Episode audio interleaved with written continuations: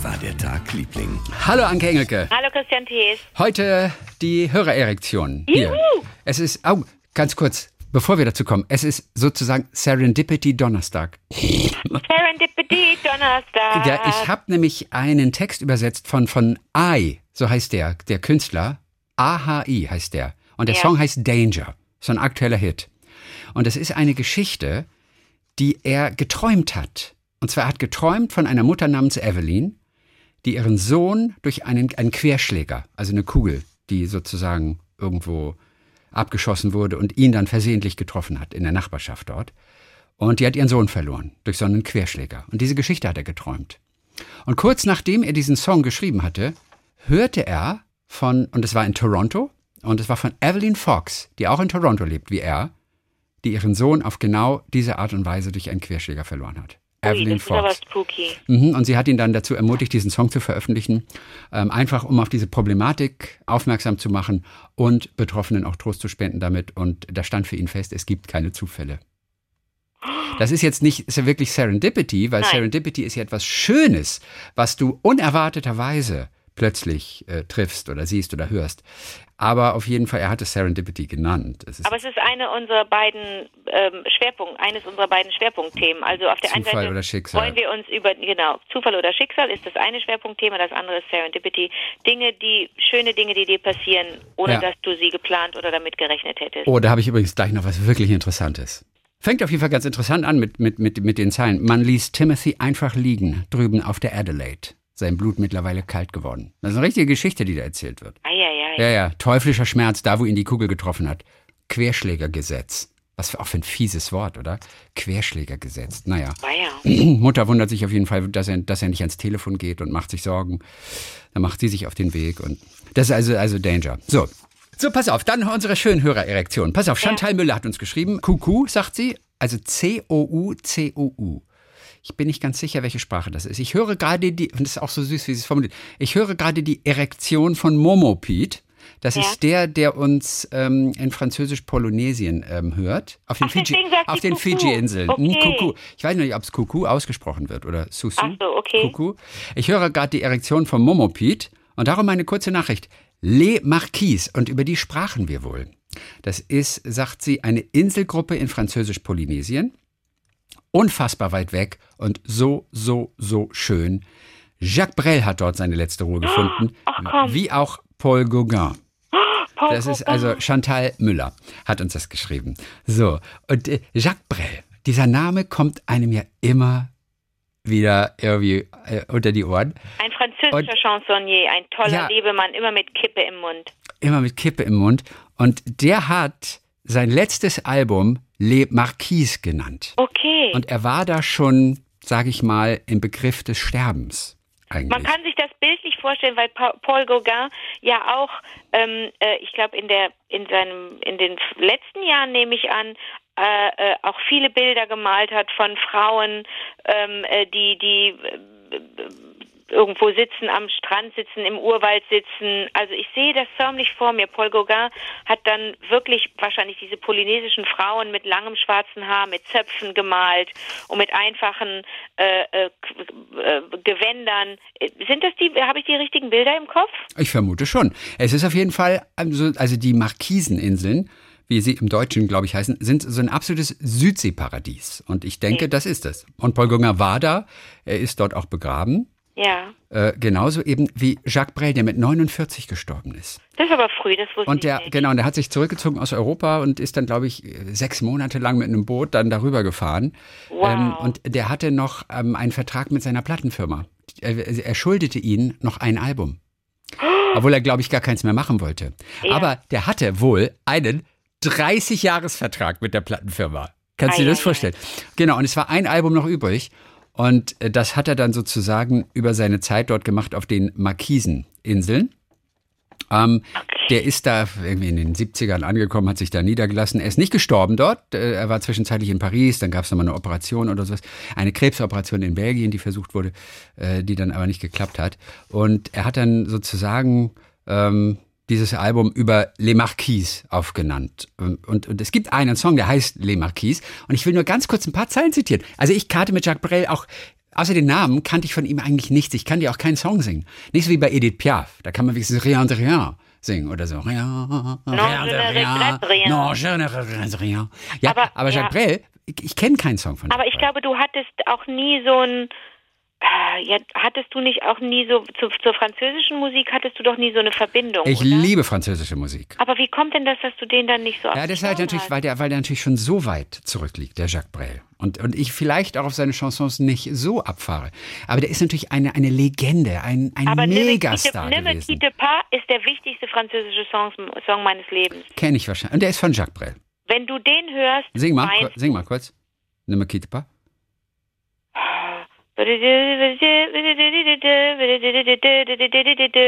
Ich kann den jetzt nicht singen. Okay, alles klar. Quitte Und dann, aber der ist so, der leidet so, der sagt, zum Schluss spricht, haucht er das nur noch und sagt, me quitte pas. Verlass mich nicht. Ne me pas. Okay. Nicht mich verlassen nicht.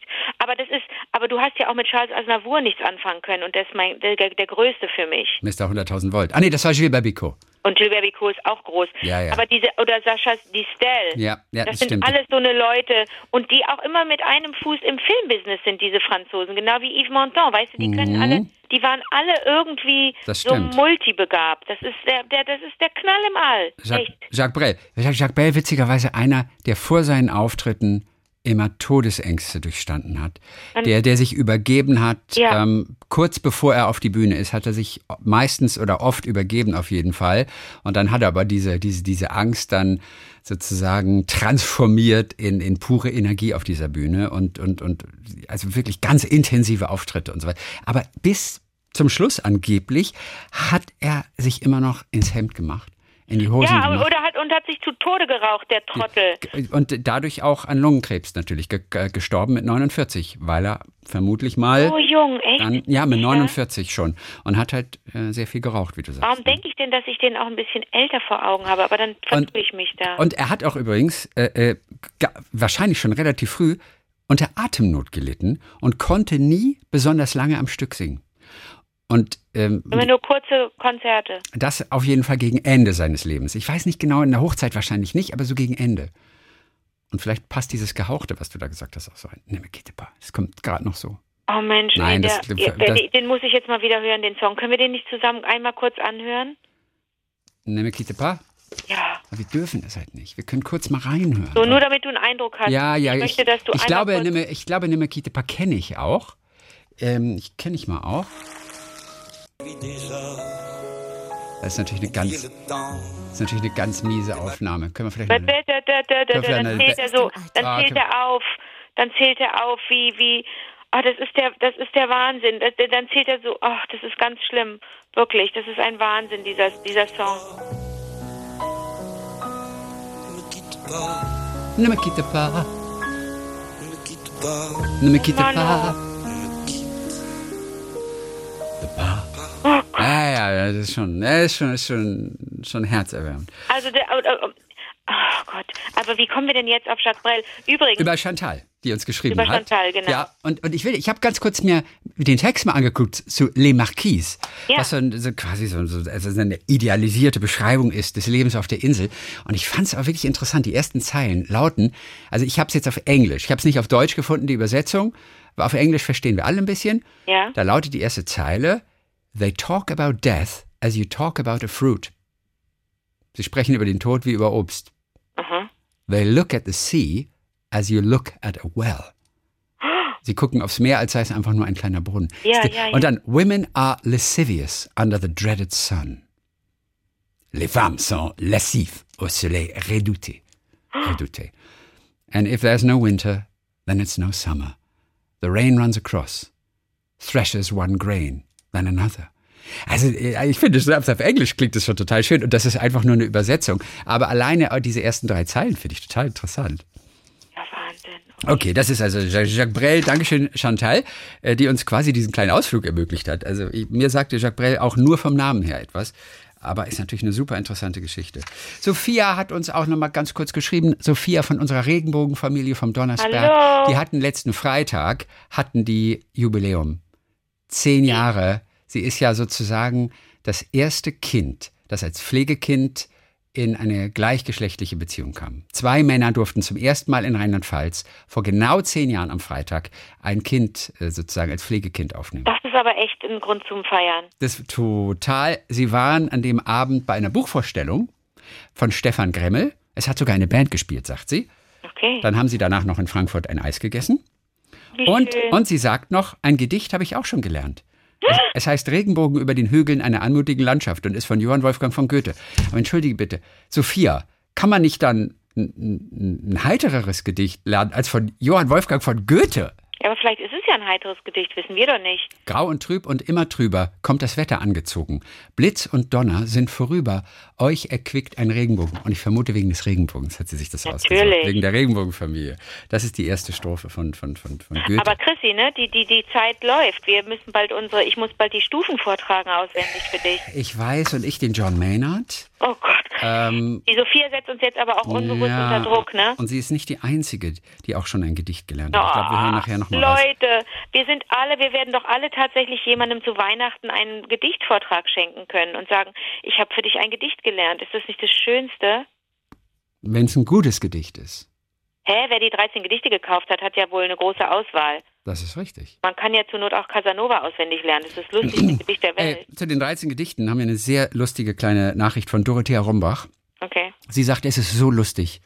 Ich sitze gerade beim Friseur und da fällt mir ein, dass ich gestern Nacht im Halbschlaf fünf Hefte von 13 Gedichte bestellt habe, weil ihr im Podcast darüber geredet habt. Also ist das, ist das nicht lustig, wenn man so Dinge tut, so im Halbdelirium und am nächsten Tag erinnert man sich erst dran und denkt, Moment mal, ich habe da gestern fünf Hefte bestellt gestern Nacht. Und das fiel ja erst beim Friseur wieder ein. Ist das nicht lustig? Lustig. War Dorothea. So, Stefanie Neumann, auch das ganz interessant. Mein Mann ist großer Fan von eurem Podcast, aus Braunschweig schreibt sie. Und immer wenn wir zusammen im Auto unterwegs sind, dann höre ich sehr gerne mit. Heute haben wir gehört, dass ihr beide noch ein Gedicht lernen wollt. Oh shit. Und Christian sogar eine Ballade, die von John Maynard, dem Steuermann. Ich bin Grundschullehrerin und unterrichte zurzeit eine vierte Klasse. Wir haben uns gerade mit Herrn von Ribbeck beschäftigt. Bei Oh, einer Umfrage stellten wir fest, dass nahezu jeder, den wir befragten, Eltern, Großeltern, Freunde, Nachbarn, diese Ballade kannte und die meisten diese auch auswendig lernen mussten. Ja, also. Herr von Ribbeck zu Ribbeck im Havelland und mit dem Birnbaum, der da in stand. seinem Garten stand. So, wir fanden heraus, sagt sie, dass Theodor Fontane die Idee aus einer Wochenzeitschrift hatte und dass es den Ort und die Familie, also aus diesem Gedicht, tatsächlich gibt. In der Kirche von Ribbeck soll immer noch der Stumpf eines Birnbaums liegen. Der Birnbaum stand wohl bis vor etwas mehr als 100 Jahren auf dem Friedhof dort. Wow. Ganz interessant, ne? Und sie sagte jetzt, alle lernten das Gedicht auswendig. Ich glaube, sie meint die in der, in der Klasse. In der Klasse, okay. Jeden Tag sagten wir das Gedicht gemeinsam auf, mal mit Achim Reichel und mal mit der CD unseres Lesebuchs. Irgendwie bekam das Ganze eine Dynamik. So, geht's weiter. Ein Kind, also aus der Klasse meint sie, fuhr mit seinem Vater in dieser Zeit nach Berlin und äußerte den Wunsch, das Grab von Fontane zu besuchen. Das Foto hängt jetzt in der Klasse. Wie cool. Einige Wochen später wollten wir im Unterricht ein Elfchen, also eine spezielle Gedichtform schreiben, und die Kinder erinnerten sich an unseren Herrn von Ribbeck und begannen voller Begeisterung das Gedicht gemeinsam noch einmal aufzusagen. Ein magischer Moment. Grüße aus Braunschweig. Das ist natürlich auch toll, weißt du, wenn du dir, wir sprachen ja auch äh, neulich über Herrn Bachmann und seine Klasse, ne, wie ungewöhnlich und unkonventionell der unterrichtet und wie er die Kinder äh, wirklich in so eine Vertrauens, äh, so einen Vertrauensmoment holt immer im Unterricht. Das könnte man natürlich dann, also ich wünschte ja manchmal, ich wäre wirklich Lehrerin geworden, hätte mein Studium beendet. Ähm, man könnte natürlich auch dann so ein, so ein, so ein Themen äh, Monat machen oder zwei oder drei Monate. Erstmal finde ich das super, ein Gedicht zusammen zu lernen, dass alle miteinander sprechen, wie im Chor. Dann fährt ein Kind vielleicht mit der Familie und schaut sich das Grab an, bringt Fotos mit. Jemand äh, äh, befasst sich damit mit dem Baumstumpf. Warum steht er da? Wie alt ist der? Wann, von, wo, wo stand er? Dann mach, komm, wir backen diese Woche mal einen Birnenkuchen. Wir, weißt du, das Thema aufmachen und sagen, wir versuchen verschiedene Aspekte rund um dieses eine Gedicht zu öffnen und nähern uns von allen Seiten. Das finde ich total super. Also du wärst auf jeden Fall eine sehr engagierte Lehrerin und eine sehr gute Lehrerin. Würde ich aber, wirklich aber eine ist, Woche durchhalten und dann würde ich zusammenklappen und werde aber es ist fast ein bisschen zu spät. Das Ach. ist nicht zu spät. Was redest du? Ich sag nur fast ein bisschen zu spät. Bis wann kann ich denn? Bis 63 oder was? Ja. Naja, ein bisschen hättest du noch Zeit. Also ich müsste jetzt erstmal checken, ob meine ganzen Scheine aus meinem Grundstudium, das war in den 80er Jahren, ob die überhaupt noch gültig sind oder ob ich nochmal bei Null anfangen müsste. Ich meine, Zwischenprüfung habe ich. Zählt das noch? Ja. Gibt ja gar nicht mehr sowas wie Zwischenprüfung. Ist ja jetzt Bachelor und Magister und so. Also möglicherweise zählt das noch. Möglicherweise zählt das noch. Mach das, mal zu, mach das mal zu Ende. Werd mal ich nehm Lehrerin. ja, ich nehme mal Kontakt auf mit der mit der mit der Uni hier in Köln. Das die lachen sich cool. kaputt, aber ähm, ich werde das mal machen, Chrissy, und werde mal eruieren, ob ich Ja. die, ob ich einfach äh, äh, nahtlos jetzt ansetzen kann und das Hauptstudium machen kann, per Fernstudium vielleicht, auch noch nebenbei. Ich kriege ja nicht mehr das Gedicht gelernt, ich dödel. Äh, ob das, das wäre doch interessant, wenn ich so eine Aushilfslehrerin wäre, oder? Und wenn ich mal nur für eine Woche jeweils in eine Schule komme, einfach. Ich äh, find's super. Ja. Also ich find's super. Ja, Aber Entschuldige, hast du das Wort Elfchen schon mal gehört? noch nie. Weil sie sagt ja, das ist eine besondere Gedichtform. Hat das was mit der Zahl und ich hab, zu tun? Nein, und ja, genau, weil es elf Wörter sind. Und ich habe mich und ich habe mich äh, kurz erkundigt. Ich hatte das noch nie gehört. Statt Äh, eines Haikus. Ein, genau, ein Elfchengedicht, ähnlich wie ein Haiku. Und eine, eine mögliche Regel zum Beispiel, um ein Elfchen zu schreiben, ist, die erste Zeile hat ein Wort. Das ist eine Farbe oder eine Eigenschaft. Die zweite Zeile zwei Wörter. Okay. Ein Gegenstand oder eine Person mit Artikel. Die dritte Zeile hat drei Wörter. Wo und wie ist der Gegenstand? Was tut die Person?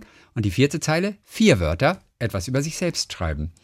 Und Aber äh, dann hast du ja erst zehn. also zum Beispiel. Dann hast du erst zehn Wörter. Nee, Eins, das sind elf. drei. Das sind dann elf tatsächlich. Eins, zwei, drei, vier. Nein, zwei, drei, vier.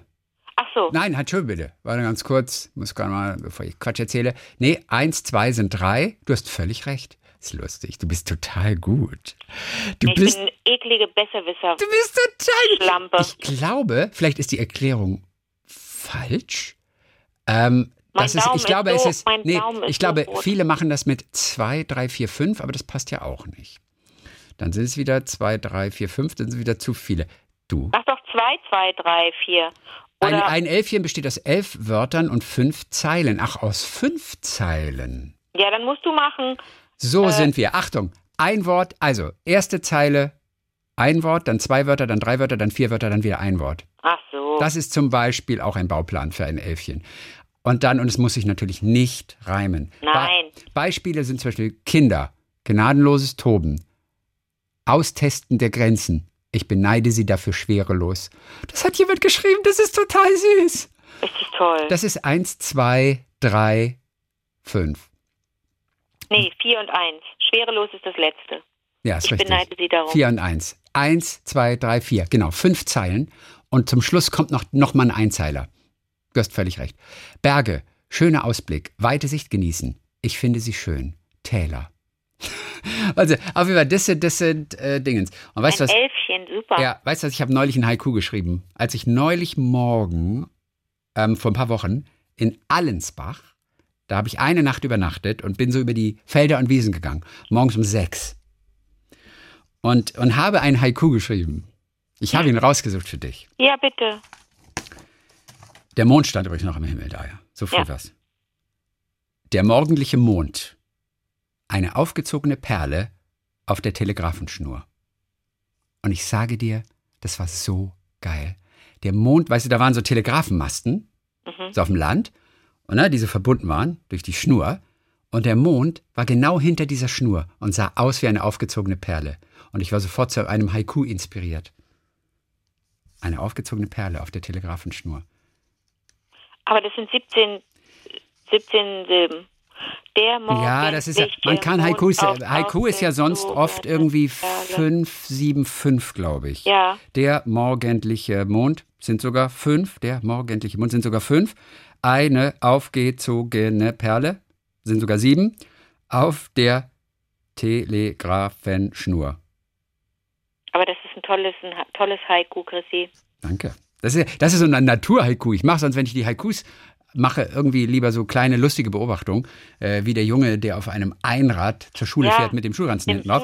Aber das ist so ein richtig, so ein richtig Original-Haiku, was mit Natur zu tun hat, was ich ja auch dann oft ein bisschen dröge finde, aber, aber das war so ein tolles Bild, wie dieser Mond auf dieser Schnur hing. Und dachte ich sofort, Haiku. Kann man sich gut vorstellen. Gut. Annika Gani hat uns geschrieben, auch aus einer Regenbogenfamilie. Äh, die hört uns seit circa Juni. Ich bin also noch ganz neu in der Liebling-Community. Gerade bin ich in Elternzeit, weil meine Tochter eingeschult wurde und wir zum Schulstart eine Ganztagesbetreuung für sie vermeiden wollten. Und meine Frau eben glücklich, beruflich glücklich eingespannt ist. Außerdem habe ich jetzt mehr Zeit für meine Leidenschaft, die Musik und für euren Podcast. Äh, sie ist Singer-Songwriterin übrigens aus Karlsruhe. Hey. Annika. Okay. Mhm, ganz schöne Sachen, habe ich mir habe ich mich rausgesucht. Ist ganz schön. So, und sie will nur ganz kurz, es ging ja bei uns neulich um Obst, ne? um, um Quitten und Obst in der Kunst und so weiter. Und ja. in der staatlichen Kunsthalle Karlsruhe, äh, das wollte sie uns nur kurz mitteilen, da gibt es bis zum 31. Oktober noch die Ausstellung Iss mich, Obst und Gemüse in der Kunst. Wie cool, bis wann? Und bis 31. Oktober. Oh, das ist knapp. Ja, das ist ja knapp. Und auf der, auf der Webseite steht saftige Johannisbeeren, exotische Mango oder ofenfrische Fenchelpizza. Ofenfrische Feldchenpizza finde ich auch interessant. Gemalt, gezeichnet als Skulptur oder im Video. Mindestens so vielfältig wie Obst und Gemüse ist auch die künstlerische Darstellung. Ei. So, und wenn man da durchgeht, da werden auch natürlich kritische Fragen aufgeworfen, wie zum Beispiel Spargel und Erdbeeren im Januar. Mango und Papaya per Flugzeug nach Europa, ja. Avocado-Plantagen trotz Wasserknappheit und, äh, und so weiter und so fort. Und dann sagt sie, für Anke ist es vielleicht ein bisschen weit, extra nach Karlsruhe zu fahren, aber da Baden-Baden wo ich wohne, ja nur ein Steinwurf entfernt von Karlsruhe ist, könntest du ja die Ausstellung besuchen und Anke eine FaceTime-Führung durch die Ausstellung machen. Das wäre super, Chrissy. Kannst du das nicht wirklich machen? Und dann sagt sie, ach nee, geht ja nicht ohne Smartphone. Hä, ich kann das doch Aber du Laptop hast eben, du hast einen Laptop und da kannst ja. du drauf sehen. Genau. Und, und, ansonsten könntest du dir, Anke, vielleicht ausnahmsweise eins dafür ausleihen. Smiley. Das sagt Annika aus Karlsruhe. Total ich schön. Ja mit Smartphone, aber es ist eine super ja, Idee. Aber Chris, ich habe gestern Abend für eine Freundin gekocht und habe unter anderem einen rote Beete-Salat gemacht mit, ähm, mit Tomaten und mit einer bösen Frucht die man eigentlich auch nicht kaufen darf. Die kommt auch, die mhm. muss auch aus Marokko oder aus Spanien einge, äh, einreisen, Jawohl. nämlich Granatapfel. Also ich, das, ich, ich, ich, ich, ich würze ganz gerne mit Granatapfelkern und das ist auch so eine Frucht, die so unglaublich viel Wasser braucht und so. Deswegen werde ich mir das vermutlich auch irgendwann abgewöhnen. Aber ich habe den die roten Beete geschält. Ich habe so rote Fingerkuppen, das kannst du dir nicht vorstellen. Das ist mal mächtig schief gegangen. Eigentlich ziehe ich dafür immer diese komischen Plastikhandschuhe an. Das habe ich dann gestern nicht gemacht. Jetzt habe ich so, jetzt habe ich besonders am Daumen hier, ist es so rot, das sieht ja wirklich schlimm aus, als hätte ich irgendwas als hätte ich ein Tier geschlachtet oder so. Aber das hat natürlich bombastisch, bombastisch geschmeckt. Das hat so gut geschmeckt. Und, Hummus und dann gab es noch diesen tollen griechischen Salat, den ich so gerne mache, aus Auberginen und so. Auch alles, ne, hatte die, ich hatte die Zutaten alle auf dem Markt geholt, die sind alle regional und deswegen auch saisonal. Alles gut, aber bei dem Granatapfel, Granatäpfelkerne kennst du, oder? Äh, ja, kenne ich. Magst du die? Ja, finde ich ganz interessant so lecker. Und wenn das noch, wenn du dann so eine, wenn du eine, wenn du eine Gabel oder einen Löffel hast und da sind drauf, sind drauf, ist drauf äh, rote Beete, Tomate, also auch farblich war das so ein schöner Salat, Koriander, Petersilie und dann noch diese mm, ähm, Granatäpfelkerne. Ei, da wird krieg ich direkt wieder Hunger. Aber kannst du in die Ausstellung gehen? Schaffst du das zeitlich? Die geht nur bis Sonntag noch. Shoot. Ja, muss mal gucken, ob ich vielleicht schaffe ich das noch. Aber die geht nur bis Sonntag. Okay. Also von daher. Okay, und dann haben wir noch äh, äh, zum Schluss Raimund Schleicher. Auch ganz interessant. Auch ich bin, wie viele andere, erst während der Pandemie auf euren Podcast, exklusiv oder nicht, egal, aufmerksam geworden. Seither begleitet ihr mich bei langen Autofahrten, Spaziergängen oder einfach mal so zwischendurch bei der Hausarbeit. Die vielen Serendipity Stories haben mich an eine Geschichte erinnert, die ich selbst erlebt habe, die aber leider so gar nichts mit Serendipity zu tun hat. Ähm, ich habe jemanden umgebracht. Wenn dann, wenn dann eher das Gegenteil.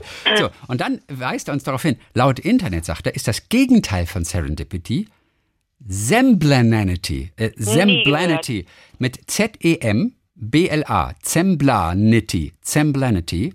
Was heißt das? An inevitable discovery of what we rather would not know.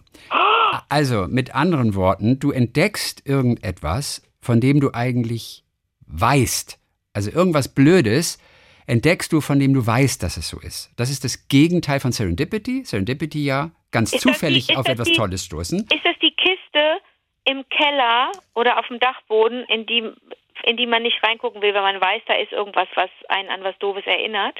Zum Beispiel. Okay. Oder ein Beispiel. He knew that something was wrong, but still he decided to ask. The answer to his question confirming his thoughts. She was dead. It was pure Zemblanity. Ja, oder zum Beispiel, du, du, du, du, du weißt, du wirst gerade betrogen. Hinter dieser Tür, du machst die Tür auf und du weißt, dein Partner betrügt dich da gerade und du erwischst sie in Flagranti. Das ist auch in Semblanity.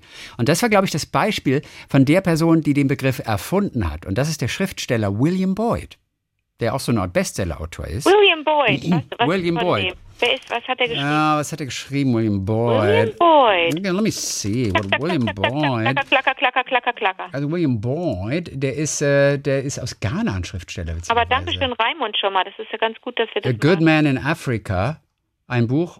Ähm, 2020 hat er Trio geschrieben, im Kamper Verlag erschienen. Blinde Liebe, 2018. Die Fotografin, ein großes Zelt. Ein, ein Buch heißt von ihm Solo, Doppelpunkt, ein James Bond-Roman. Ähm, ähm, äh, eines Menschen Herz. Äh, Any Human Heart, ich glaube, das war was. Auf jeden Fall, er hat in diesem 1998er Roman Armadillo, da hat er diesen Ausdruck erfunden.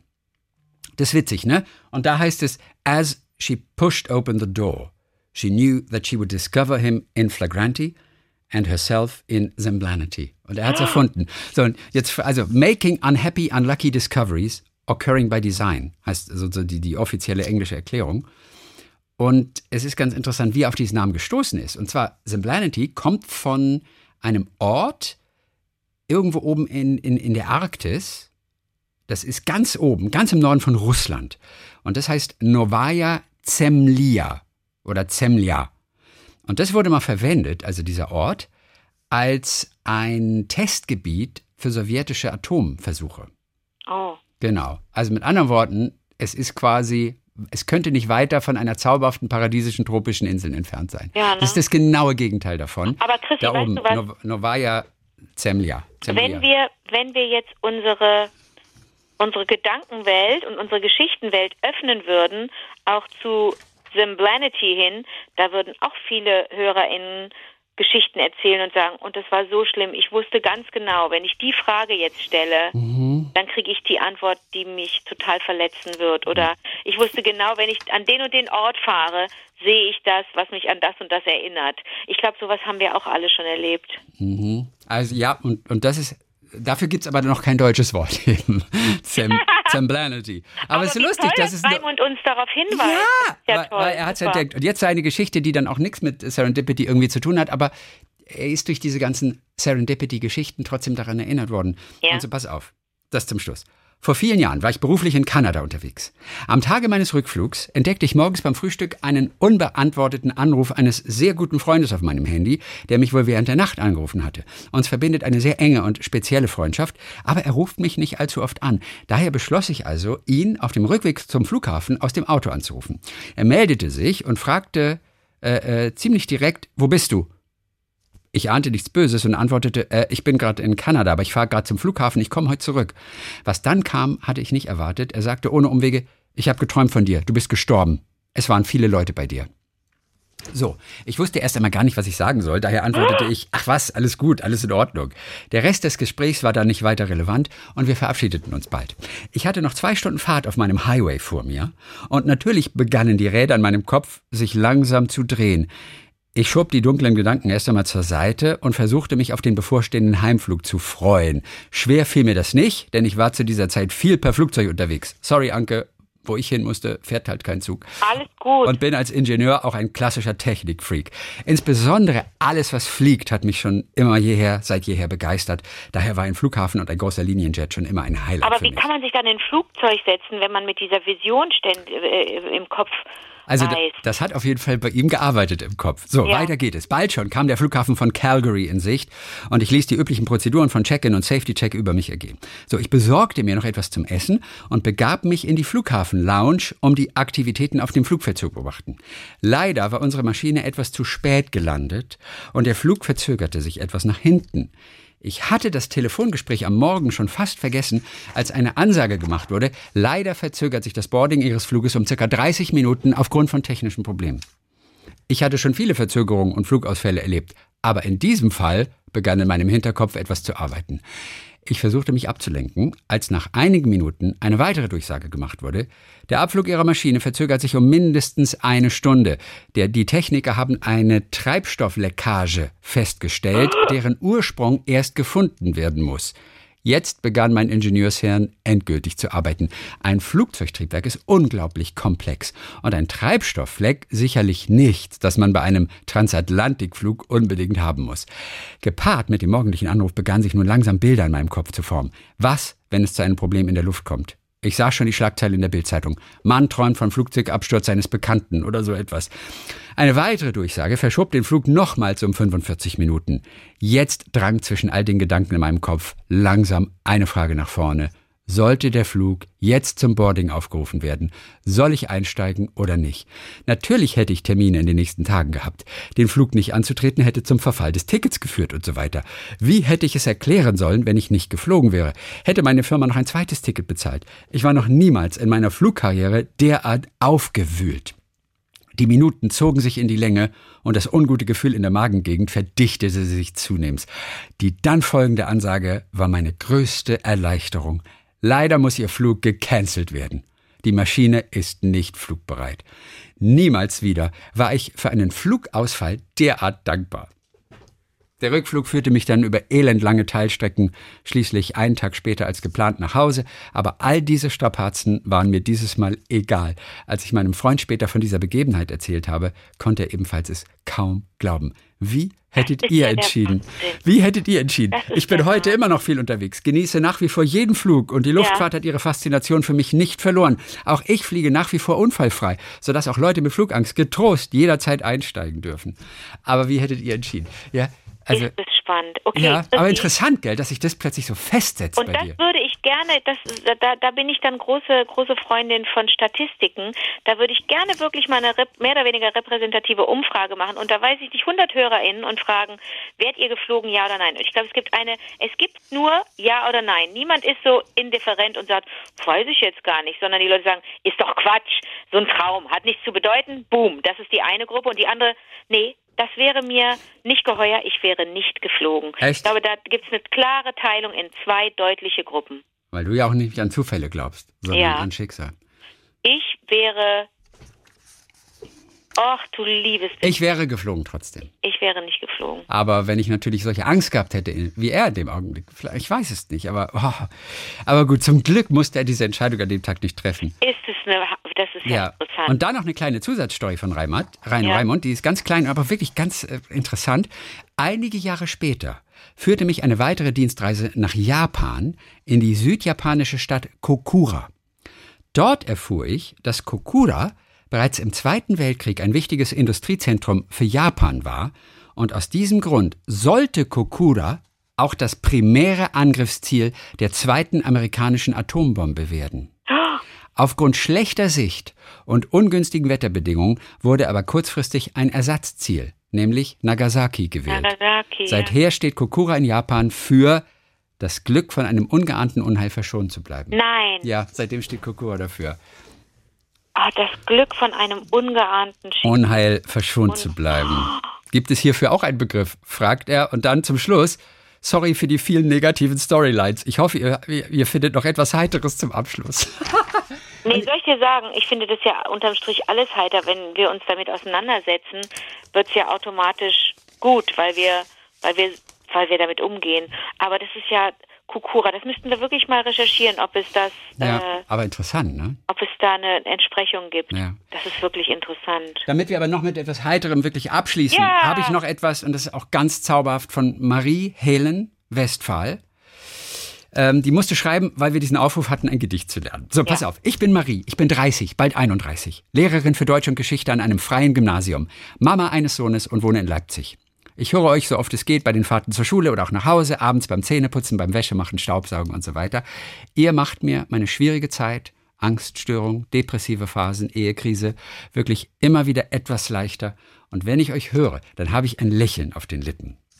So, und dann plädiert sie nochmal für den Titel Simply Serendipity. Falls wir diese ganzen schönen Serendipity-Geschichten mal zusammenfassen sollten in einem Ja. Blog Simply Serendipity. Sie sagt dazu, unterschätze nie die Macht der Alliteration. Das hat schon die Werbung erkannt. Und ich würde mich wahnsinnig über so ein Buch mit den Geschichten eurer Lieblinge freuen. Aber So. Marie, wir wollen nicht, dass zweimal ein S hintereinander irgendwo steht. Das wollen wir nicht. Ach so, Simply Serendipity. Ja, aber vielleicht muss man das zweimal S hintereinander auch irgendwann mal wieder so in Das andere, ist- in andere ja, Gewässer nächste, fahren. Nächste Generation. Das dauert noch, bis wir darüber Wie weg super, sind. super sexy oder so. Auf jeden Fall. Sie als Lehrerin schreibt, wir geben unser Bestes, Ja. um gerade solche Themen wie Lyrik interessanter zu machen. Ja. Auch viele Gedichte von Mascha Keleko habe ich schon interpretieren lassen. Und das ist es eben, was viele SchülerInnen dann doch davon abhält, das alles gut zu finden. Sie müssen es eben interpretieren, sich auf die Suche begeben, was diese Worte alle bedeuten, welche Aussage darin steckt. Das liegt wirklich nur wenigen.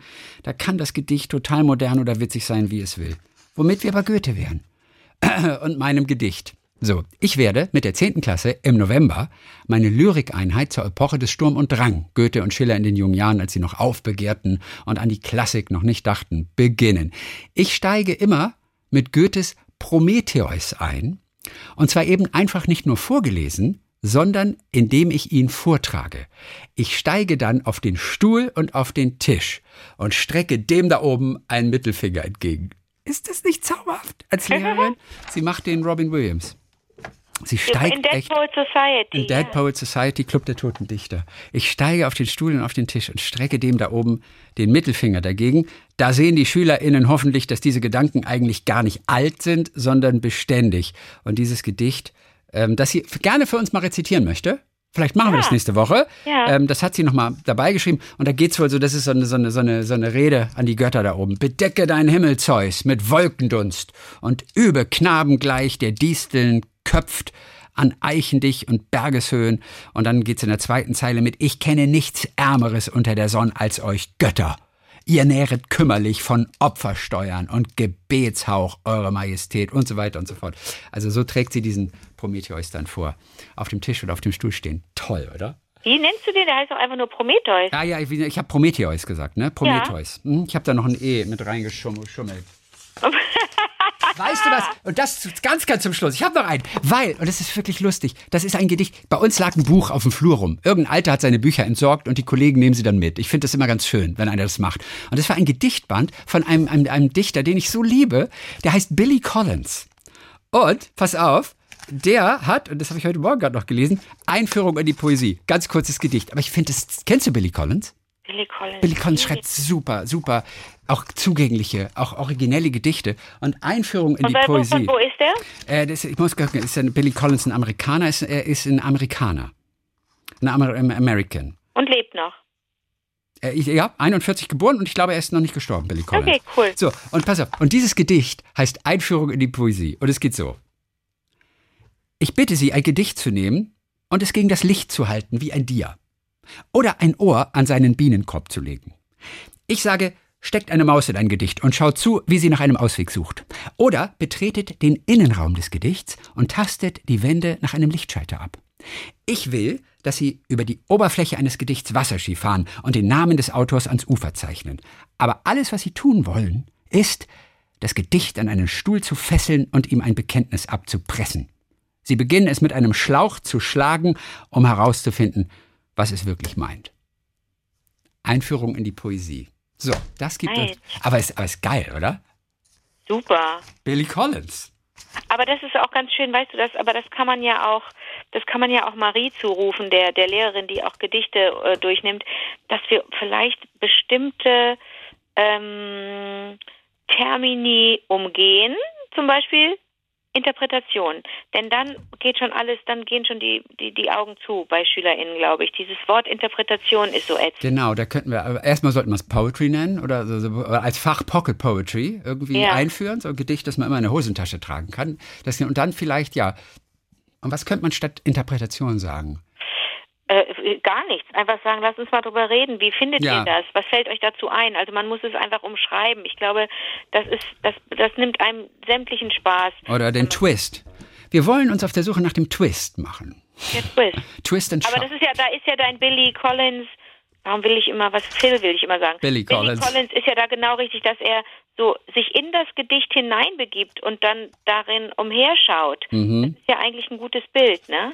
Ja, total. Ich finde das, ich finde das unglaublich schön von Billy Collins. Okay, gut. Ach, weißt du, wen wir anrufen? Wen rufen wir an? Wir rufen jetzt heute mal Lukas an. Ach, Lukas Liebling. Lukas Der war ja so lange Liebling. im Urlaub. Der war, ich habe das Gefühl, der ist nur im Urlaub. So, und dann können wir ganz kurz nur mal hören. Lukas ist ja der, der die alten Folgen 2007, 2008 online gestellt hat auf vivadertagliebling.de Und er hat es gemacht als ITler aus Darmstadt. Und wir wollten immer mal mit ihm sprechen, um uns auch zu bedanken bei ihm, weil er sich diese Mühe gemacht hat und es alles neu beschriftet hat. Und, und es gab auch schon die Frage, wann kommen denn die 2009er Folgen, weil, weil alle durch sind schon von 2007, 2008. So, okay. Und das kann er uns erzählen. Also wir, wir schnacken ganz kurz mit ihm. Ja. So. Rauchzeichen ist ja wahnsinnig laut, wie du telefonierst. Ich weiß, dass, der Touchscreen hat nicht so gut reagiert. Ich musste mit meinem Nagel dann das machen. Ei, okay, das, ist aber auch nicht gut. Wir haben mit Lukas noch nie gesprochen, ne? Wir haben mit Lukas noch nie gesprochen. Doch. Haben wir. Lukas? Hallo, hallo. Haben wir mit dir Hallo, schon mal. Lukas. Hat Anke mit dir auch schon mal gesprochen? Wir haben schon zu dritt telefoniert. Wie haben wir telefoniert?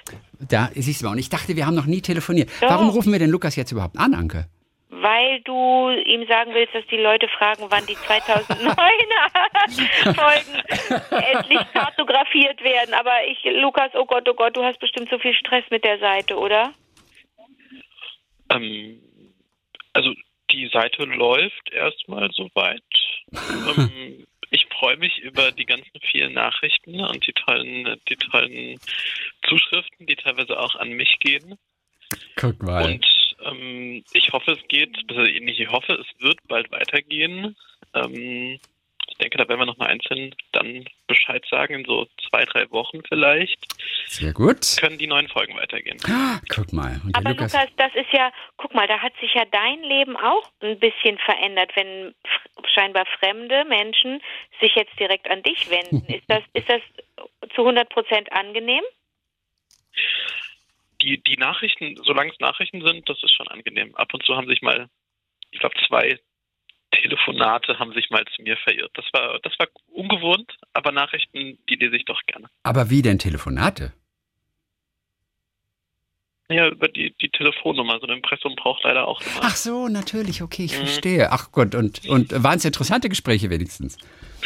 Es sind leider keine Gespräche zustande gekommen, das ist das Komische. Denn was ist passiert? Naja, Also, aber die wollten einfach äh, beim Blog anrufen. Und die hatten aber auch keine Frage jetzt oder sowas. nee, es ist kein, es, die, ich glaube, nur ausprobiert, ob die Nummer wirklich geht oder so. Ach so, okay, alles klar. Aber das, das, was schön zu hören ist, Lukas, ist, dass du, ähm, das steht dir ja komplett frei, dass du diese Geschichten dann auch lesen kannst, wenn du Lust hast. Ne? Also das ist ja, du, du, da Genau, besteht genau. ja überhaupt Mhm. kein Druck. Wenn du Lust hast, gehst du die mal durch und und und sagst dir so, jetzt nehme ich mir mal ein Stündchen Zeit oder du sagst, nee, heute nicht oder so. Du warst ja jetzt, hast auch Urlaub gemacht und so weiter. Also äh, das finde ich total schön, wenn du das ganz entspannt angehen kannst und dich dann nicht irgendwie unter Druck gesetzt fühlst. Und es ist auch so ja, schön, mit dass den Nachrichten geht das gut, ja. Ähm, immer geht. mal ab und zu mal was nachlesen, ähm, das ist schön angenehm, genau. Und er schickt es auch immer weiter an uns. Das ist ja auch das Gute. Einige, einige der tollsten Nachrichten, zum Beispiel aus Dresden, ähm, da hatten wir doch neulich, ähm, weißt du, so eine süße Mail aus Dresden, unsere kleine Kamerafrau, die die kleinen Stop-Motion macht. Das war eine Mail, die ging zuerst an den Lukas. Paula? Ja, das ging, das ging zuerst an den Lukas. Und wenn Lukas es nicht weitergeschickt hätte, dann hätten wir diese tolle Story äh, und Paula auch nie kennengelernt. Also insofern, Lukas, vielen Dank nochmals. Fragen auch alle nach irgendwie, ey, können wir Lukas einfach Geld bezahlen? Irgendwie, er hat ein Paypal-Konto für seine Mühe. Vielen Dank. Und es ist so süß. Und er schweigt. Ich, ähm, ich habe ich, ich hab, ich hab geschwiegen. Ähm, ich habe darüber nachgedacht, dass ich auch ganz viele tolle Anfragen bekommen habe. Wo kann ich mithelfen? Okay. Und es gibt noch eine lange Liste an Nachrichten. Ich glaube, da gilt es jetzt mal, die, ähm, die Mühen zu vereinen und ähm, vielleicht auch ein paar Aufgaben zu verteilen. Und ich glaube, wir können das noch viel größer gestalten. Ähm, das ist, wenn, Äh. wenn die neuen Folgen da sind oder die neuen Archivfolgen da sind, ja. wäre das der nächste Schritt, ähm, ähm, dass wir die ganzen Angebote da mal ähm, zusammennehmen. Oh Und Gott, ich glaube, Lu- noch was viel Tolleres. Lukas hat einfach nur Arbeit durch uns, Anke. Du siehst es. Lukas ich, hat einfach nur Arbeit. ich, weiß, ich bin nach wie vor auch nicht ganz sicher, Lukas, ob ich irgendwie mir Sorgen machen muss, dass wir dir da was ans Bein gebunden haben, was eigentlich auch deine Freizeit frisst, weißt du? Ja. Ja, das, ist, ein- das ist ein Hobby. Es ist ein Hobby, ganz klar. Ja. Genau. Und Lukas kann auch ich bin jederzeit sagen, sein. Internet ist kaputt. Verstehst du? Er kann jederzeit sagen, sorry Leute, mein Internet ist kaputt gerade. Und, und dann wissen wir Bescheid. Okay. Das ist unser, unser geheimer also, Code. Ja, das ist der Code. Wenn du das sagst, Lukas, ist Okay. alles, wir, wir haben das größte Okay. Verständnis. Wir Toll. sind, wir sind ja selber Merke immer wieder so überwältigt, dass so viele Menschen Geschichten erzählen möchten und dass sich da offensichtlich auch Leute finden, die einfach erstmal nur positiv sind und wie soll ich das sagen, Chrissy? Du weißt, was ich meine. Da scheint so ein, so ein Vibe zu herrschen. Da sind erstmal alle offen. Das, diese schöne Offenheit, die wir so lieben, oder? Ja, natürlich. Ja, es ist einfach, ähm, Lukas rundet das Ganze ab einfach durch seinen Einsatz. Das ist wirklich toll. Also insofern, Lukas, tausend Dank nochmal für die Mühe, die du dir machst und äh, dass du uns da unterstützt. So, dann wollen wir auch gar nicht länger stören und sagen nochmal vielen, vielen Dank. Und äh, genau, wann auch immer wir etwas tun können, sagst Bescheid. Werde ich machen. Vielen Dank. Ciao. Tschüss, Lukas. Tschüss. Tschüss. Ah, Lukas ist ja wirklich der Beste, oder? Hey, ich will dir mal was sagen. Denkst du nicht, äh, wenn man so ein bisschen näher an Leute rankommt, und das ist jetzt wirklich keine, wirklich nicht wirklich nah, ja, aber wenn man mm, spricht mit jemandem, mit jemandem telefoniert, denkt man ja auch drüber nach, wie sieht denn der eigentlich aus? Man hat dann so, hast du da nicht auch Stimmt. eine Vorstellung oder gar nicht? Also, ich bin mal gespannt, ob Lukas, doch, ob Lukas, und ich weiß nicht, wie er aussieht, ob er einfach mal ein Foto von sich postet im, Nein, im Blog. ich will das nicht. Ich finde das ja so schön, dass der so, das ist für mich so, ich bin ja sowieso immer so angetan von Menschen, die sich mit solch technischen Dingen auskennen. Ich bin ja ganz froh, dass ich so, dass ich mir den so vorstellen kann. Okay, dann wird es dabei bleiben. es sei denn, es sei denn, er, er stellt trotzdem ein Foto in den Blog und du guckst einfach nicht hin. Geht auch. so ist es. Leute, das war's für heute. Wir hören uns am kommenden Dienstag wieder. Bis dann, Prometheus. Bis dann, Elfchen.